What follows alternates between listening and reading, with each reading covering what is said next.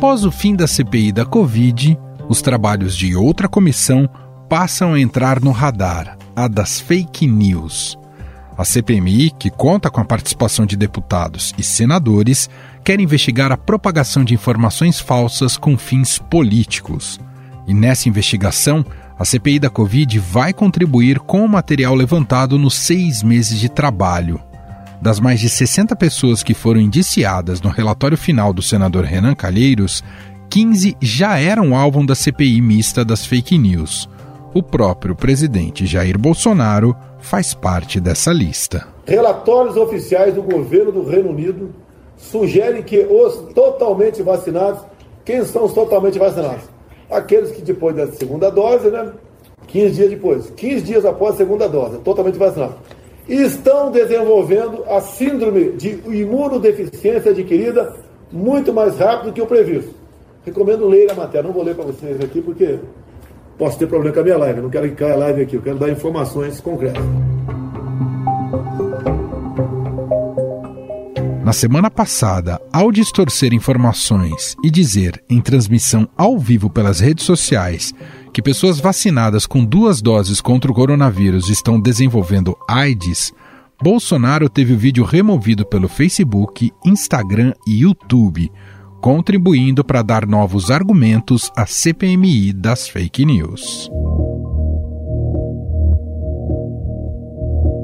Criada em dezembro de 2019, a comissão foi interrompida em março do ano passado por causa da pandemia, mas deve ser retomada em fevereiro de 2022.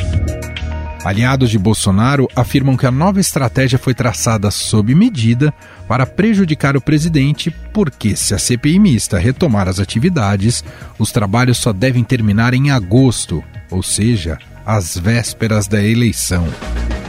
Em seu pouco tempo de investigação, a comissão teve como principal foco a atuação do chamado Gabinete do Ódio, grupo ligado ao vereador Carlos Bolsonaro, que alimenta a milícia mais radical do bolsonarismo nas redes sociais. É um espaço que fica ali no terceiro andar do Palácio do Planalto, perto do presidente, comandado pelo vereador Carlos Bolsonaro. E esse, eh, essa estratégia toda de funcionamento leva em conta aí a, um, relatórios que são levados ao presidente da República, a definição de formulação de políticas né, e de estratégias para as redes sociais e até a influência de decisões tomadas pelo presidente.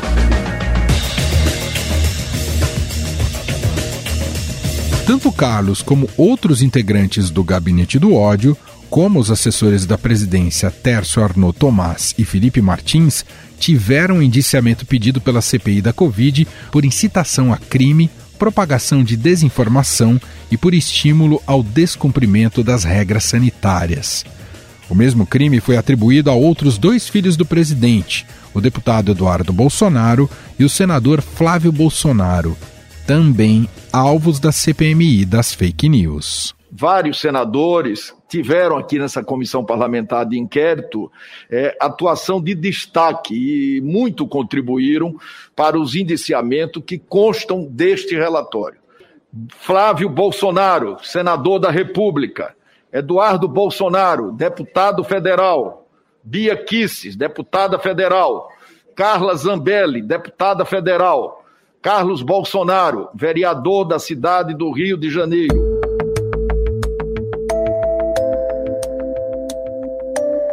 A definição dos primeiros nomes a serem ouvidos na retomada das investigações depende da decisão dos partidos, que podem mudar os integrantes do colegiado para tentar formar uma maioria governista. E quem nos conta um pouco mais sobre a retomada desses trabalhos da CPMI e das fake news é a relatora da comissão, a deputada federal Lídice da Mata, do PSB, da Bahia. Olá, deputada, tudo bem com a senhora? Obrigado por ter aceito aqui o nosso convite. Tudo bem, é uma alegria poder estar com vocês. Deputada, primeiro vamos falar um pouquinho sobre prazos. A retomada da CPMI ficou mesmo para 2022 por causa do recesso em dezembro, deputada? Olha, ainda não tem uma definição. Nós estamos defendendo que ela retome imediatamente. Nós ganharíamos aí o mês de novembro, até meados de dezembro, então daria para pelo menos ter um trabalho de um mês.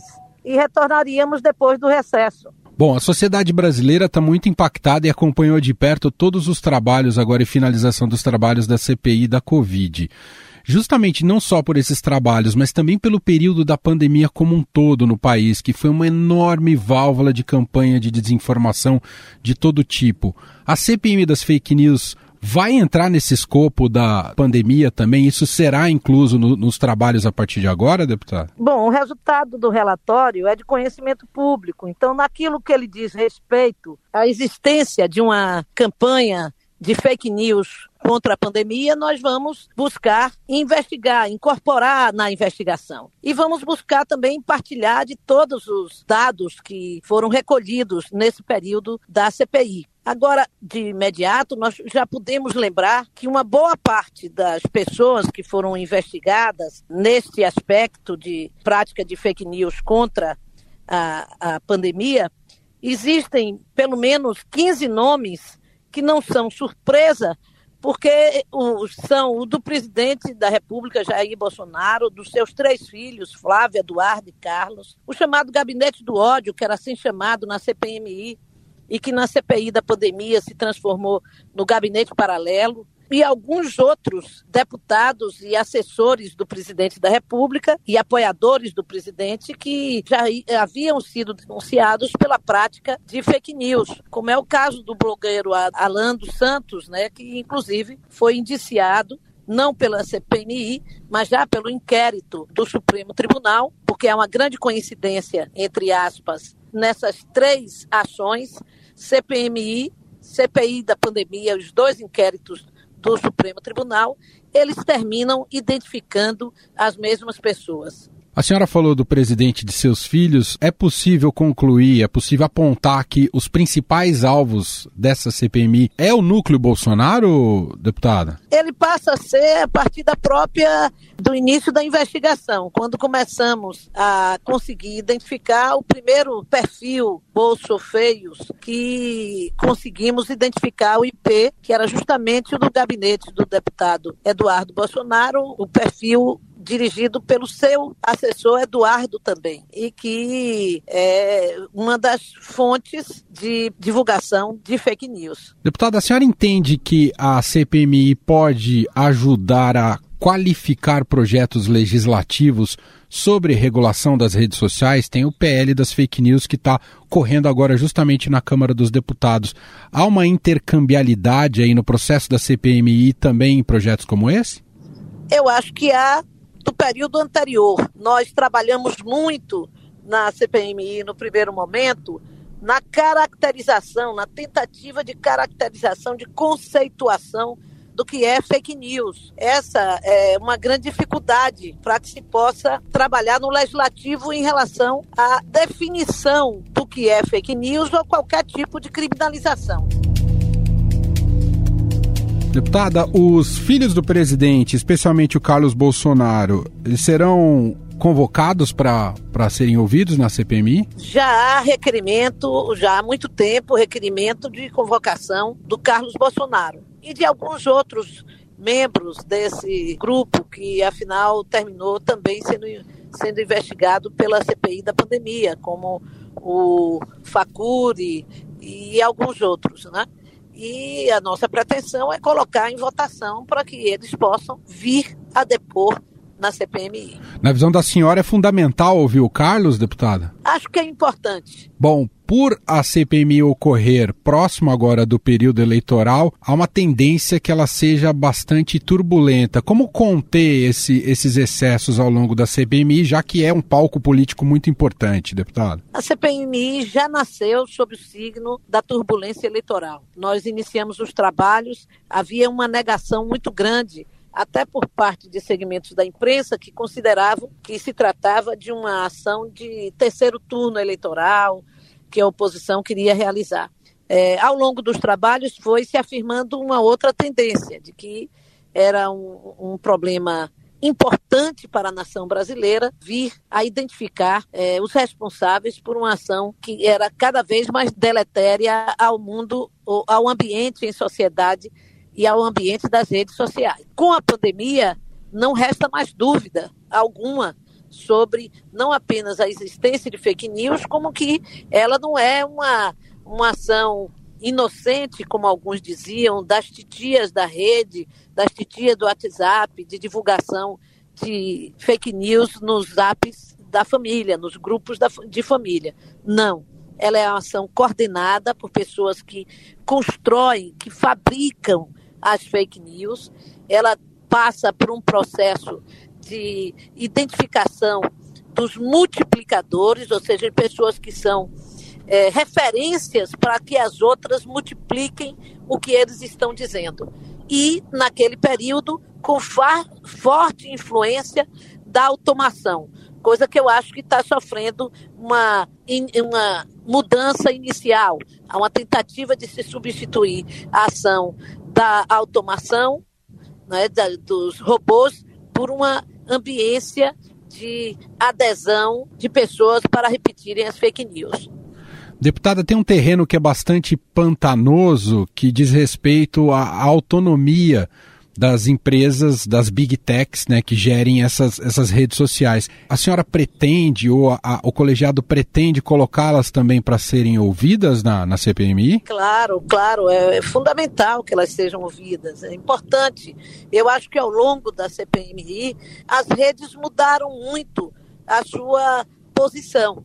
Elas vinham de uma, uma atitude até arrogante de desconsiderar a legislação em cada país, de se considerarem donas de um negócio fabuloso e extremamente lucrativo, o que ainda continua sendo verdadeiro, e, e, digamos assim, lucravam com as contradições de valores que estavam sendo debatidos e, e principalmente propagados nas redes, independente de serem valores, digamos assim, retrógrados e, e, e ruins para a humanidade. Mas com a, a fake news na pandemia e o, o, seu impacto tão devastador na vida, vida real das pessoas, na sobrevivência das pessoas, as plataformas foram mudando um pouco de postura.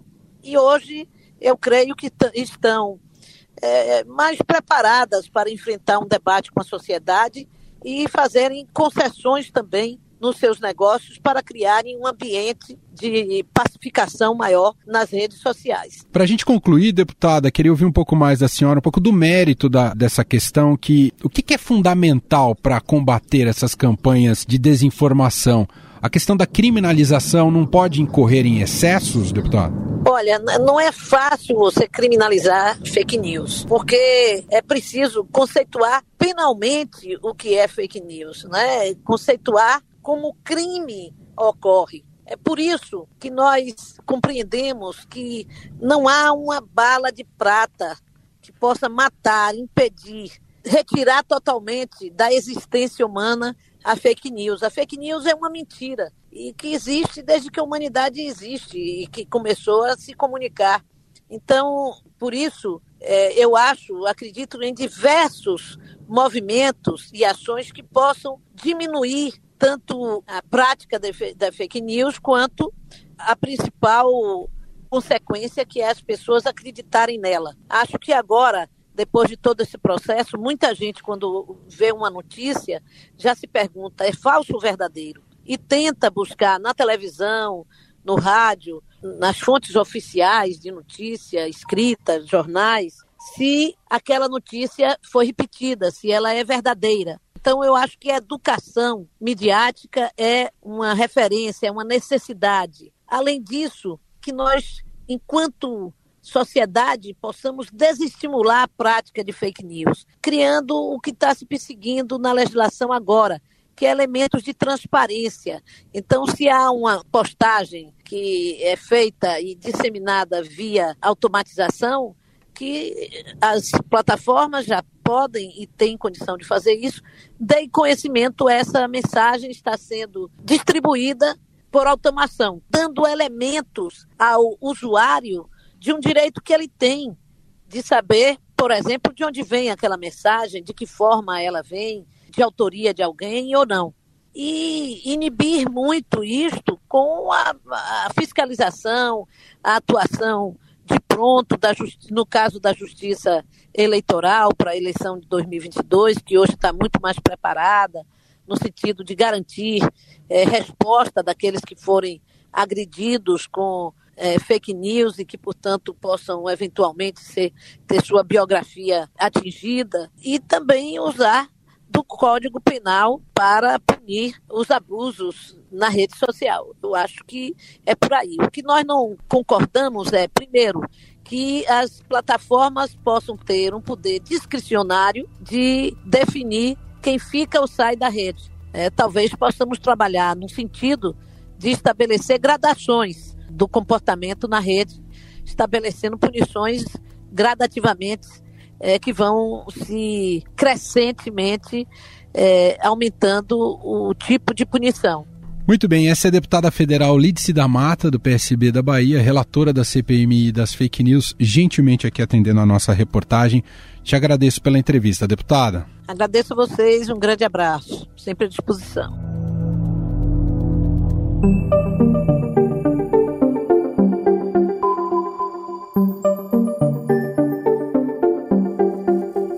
Paralelo, a Câmara dos Deputados já começou a discutir um projeto de lei das fake news.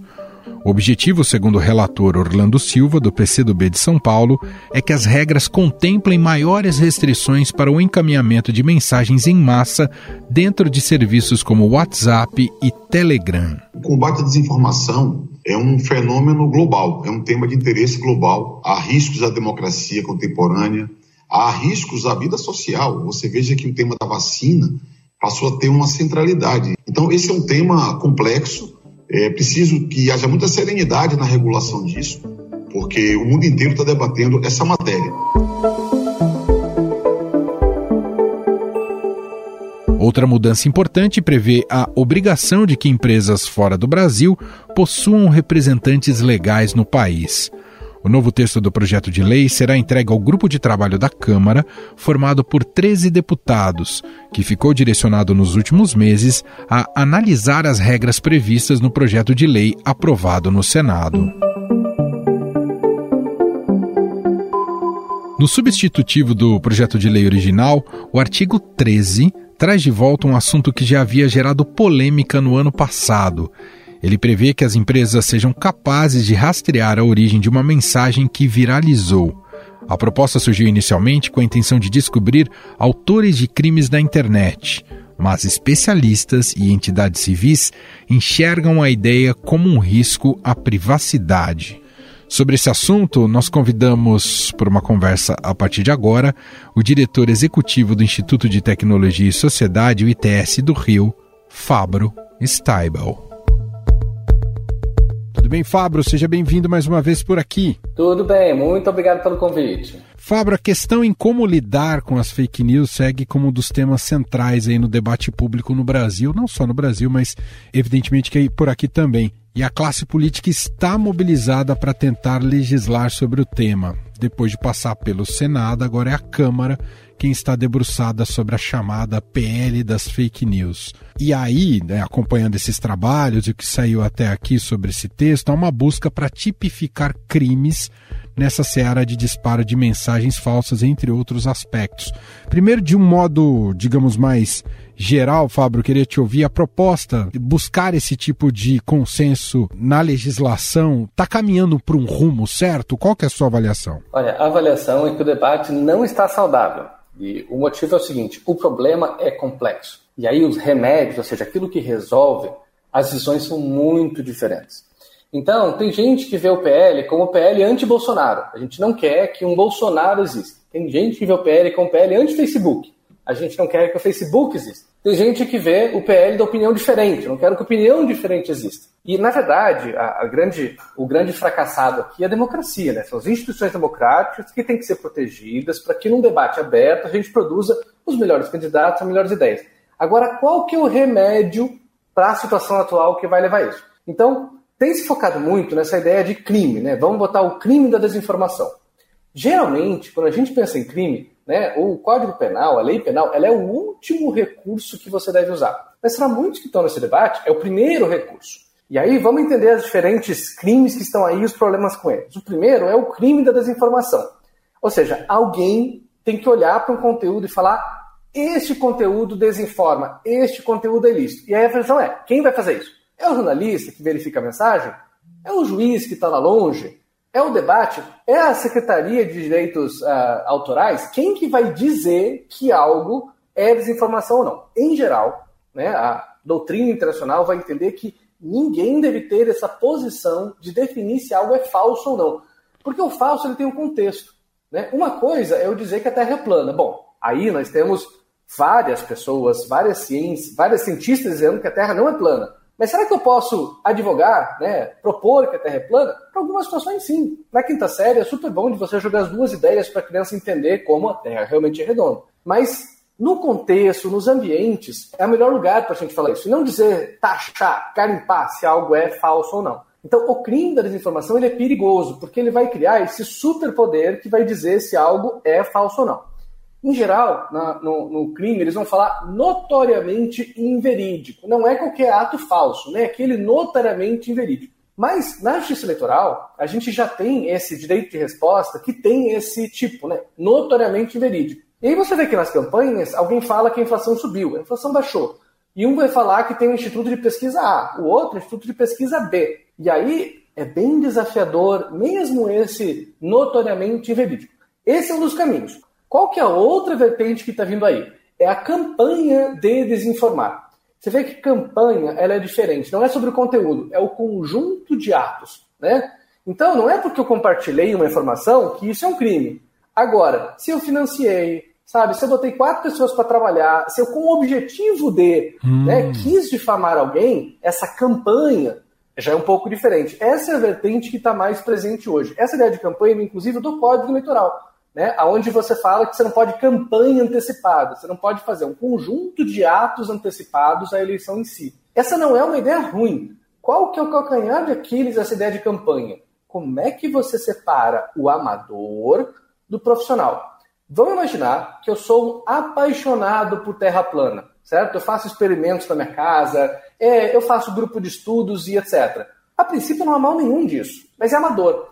A outra coisa é como aconteceu no estado do Rio de Janeiro, onde um grupo de pessoas com páginas importantes começam a subornar atores da cidade para não difamá-los. Ou seja, eu começo a criar uma rede de extorsão de reputação digital. Você vê que eu nem entrei aí em Bolsonaro ou não Bolsonaro, fake news ou não. Eu entrei aí numa organização criminosa que se especializou em fazer uma campanha de desinformação. Esse profissional, né? Que você vai ter alguém que tem receita com isso, que investe, que vê um retorno sobre o investimento, esse tem que ser combatido. O tio do Zap, a pessoa que quer acreditar que a monarquia é o melhor sistema de república, etc., isso, isso é legítimo. E aí o difícil da campanha é esse: como é que a gente vai definir essa campanha profissional da desinformação? Então, a real mesmo é de que a gente não está maduro para saber se deveria existir esse crime do PL Fake News e se esse crime ele é eficiente. O que está claro no debate é que todo mundo quer uma solução, quer um remédio. Mas os remédios, eles variam muito. Inclusive, Fabro, né, nesse substitutivo do PL que eles estão discutindo na Câmara, tem um artigo que novamente toca naquela polêmica da possibilidade de, de que seja que as empresas sejam capazes de rastrear a origem de uma mensagem que viralizou. Isso é um risco evidente para a privacidade, Fabro? Esse é um risco enorme para a privacidade. Né? É a boa ideia que faz muito prejuízo. O motivo é o seguinte: quando a gente fala de privacidade, a gente tem que ter uma ideia de que aquilo é meu. Sem essa privacidade, a gente não tem dignidade humana. Então imagina, por exemplo, que toda carta que chega na sua casa, ela chega aberta. Alguém lê as cartas. As pessoas entendem por que isso é um problema. Nós temos problemas de fraude em carta, boleto, etc. Mas ninguém fica torna padrão a abertura das cartas por causa disso. O que, que esse rastreabilidade vai fazer? Tem uma solução técnica incomprovada, ou seja, sem comprovação técnica, que diz que seria possível fazer uma escuta telefônica de alguns dados, ou metadados e tal. O que, que o PL quer realmente? O PL quer atribuir um conteúdo para onde ele circulou. É esse o objetivo dessa rastreabilidade. Fazer isso é saber por onde uma mensagem circulou em qualquer contexto, ilícito ou não né, por vontade ou não, sem querer ou não. Além do que, isso quebra a criptografia. Não revela diretamente o conteúdo. Isso a gente pode dizer que ainda não. Mas a gente viu dezenas de vezes na história de como você botar uma criptografia fraca pode gerar quebra. Talvez a Lava Jato né, seja um bom exemplo disso. As pessoas devem lembrar do Vaza Jato. O Vaza Jato é aquelas mensagens, Moro, Deltan, que a gente teve acesso porque alguém conseguiu burlar os protocolos de segurança e ter acesso a essas informações. Então, essa rastreabilidade, ela cria um cenário onde pode ser possível você rastrear todas as mensagens e abrir todas as mensagens. Esse é um risco que a gente realmente não precisa. E, na verdade, ninguém testou se isso é eficiente, porque possivelmente essa quantidade de dados ela é inalisável. Essa quantidade de dados ela não leva à origem. E a gente já fez vários estudos mostrando isso. Então, a rastreabilidade é aquela ideia que pode quebrar a criptografia da internet e, ao mesmo tempo, não resolver o problema da fake news. Uma alternativa a ela é o que a gente está chamando de escuta de metadados. Quem viu escuta telefônica já entende um pouco o que é. Com uma ação judicial, você pode escutar aquele telefone, aquela pessoa. Então, se você acha que está acontecendo um ato ilícito, a justiça vai lá e fala: olha, guarda esses dados. Isso daí não quer criptografia, porque são muito poucos dados. Isso daí foca em quem já está sendo investigado e não considerar que qualquer pessoa é um criminoso em potencial. Fábio, recentemente o presidente Jair Bolsonaro eh, teve um vídeo excluído, você deve ter acompanhado, né? Um vídeo excluído do Facebook, do Instagram e do YouTube. YouTube, inclusive, suspendeu o presidente por uma semana da, da plataforma. O PL das fake news tem que preservar esse tipo de autonomia das empresas, desse tipo de decisão das empresas, de punir alguém? Olha, esse é um tema super relevante, né? E é difícil das pessoas entenderem. Se as plataformas não puderem tirar nenhum conteúdo, as plataformas serão um horror de conteúdo. 95 a 99% do conteúdo que é tirado é o quê? É pedofilia, é animal morto, é corpo morto, são conteúdos que são assim muito violentos para gente. Então, um sistema automatizado de remoção de conteúdo para isso, ele funciona. Quantas vezes você abriu o, o, Facebook, o Instagram, o TikTok e tinha um corpo lá? Porque essas imagens os usuários sobem, mas elas não ficam. Então, existem alguns conteúdos que têm funcionado muito bem de ficar fora da internet por automatização de moderação de conteúdo. O problema é que quando começa a entrar em, em cultura, em contexto, em temas disputados, o algoritmo ele é absolutamente ineficiente. Tem muitos humanos ali. O que, que a gente sabe hoje é, sobre o Facebook? O Facebook criou uma certa classe de usuários que tinha uma moderação mais humanizada, ou seja, haviam mais humanos olhando. Entretanto, os termos de uso eles eram muito flexíveis. Né? É, como é que você modera uma página de um presidente? E aí você modera o Fábio de uma maneira muito diferente que você modera um Bolsonaro. O que a gente está aprendendo é que assim, as plataformas elas têm que ter esse poder de moderação, mas se elas forem fazer, a gente tem que ter transparência também, a gente tem que ter algum tipo de recurso. E aí volta no PL Fake News de, tá, mas qual que é o remédio para isso? Alguns vão dizer que não pode moderar nada, deixa tudo. Isso é muito perigoso. Outros, e essa é a proposta do Bolsonaro, com o decreto que ele fez, vão fazer o seguinte: deixa que a Secretaria de Direitos Autorais decidir o que fica e o que sai. Essa é uma solução muito parecida ao DOPS. O DOPS decidia o que uhum. entrava e saía, porque é o órgão do executivo dizendo que pode entrar ou não e sair. Ou seja, você tem alguém que é eleito, que não é a justiça, definindo, e aí você tem essa ideologia muito forte para um lado e para o outro, certo? Mudou o candidato, mudou o princípio. Por isso que a gente deixa isso na mão da justiça. O Brasil, no marco da internet, ele decidiu que a justiça decide se algo volta ou não. Existem centenas, milhares de ações sobre isso. Não é um processo muito rápido e é um processo caro, nem todo mundo pode fazer. O que, que o PL é, acaba propondo? Ele acaba propondo um mini CPC, um mini Código do Processo Penal. É, é um processo extremamente burocrático que, de certa forma, funciona com a empresa A, mas não com a empresa B, com a empresa C. Então, uma forma da gente fazer isso, e aí vão divergências, é essa autorregulação regulada, que é um termo péssimo de explicar. Mas é mais ou menos o seguinte: as empresas elas têm que ser mais transparentes, mas elas têm que também ter um órgão de autocontrole delas. E esse órgão de autocontrole é onde o governo, o judiciário influi. Então, você deixa que casos que sejam mais consensuais, o próprio mercado resolva, e casos que sejam mais é, nacionais, mais de contexto, aí você vai ter as autoridades investigando. É uma ideia boa, mas é muito difícil colocar em prática. Fazendo uma conexão com o assunto também do momento, mas tem a ver com o que a gente está discutindo aqui, Fabro, o fato do Facebook estar tá mudando de nome, é, claro que está ultra pressionado ali o Zuckerberg, é um pouco porque o monstro foi ficando grande demais em relação à privacidade e segurança?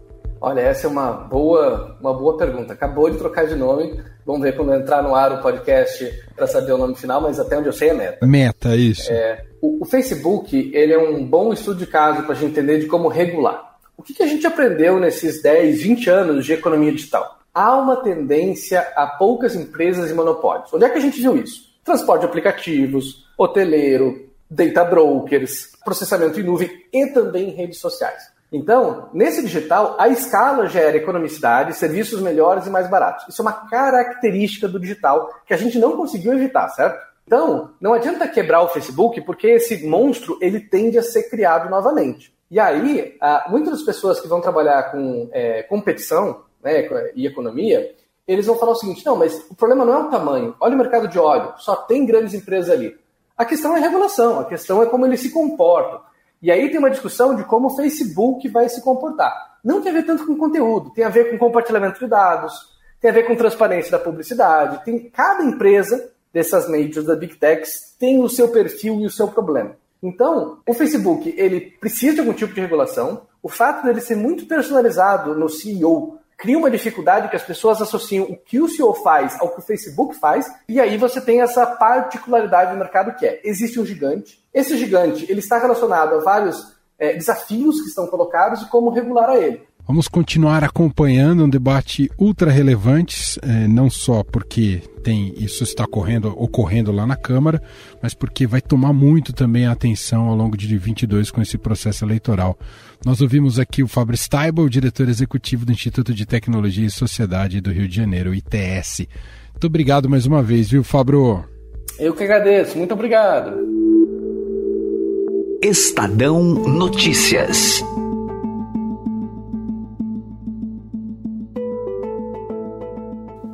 E este foi o Estadão Notícias de hoje, segunda-feira, dia 1 de novembro de 2021.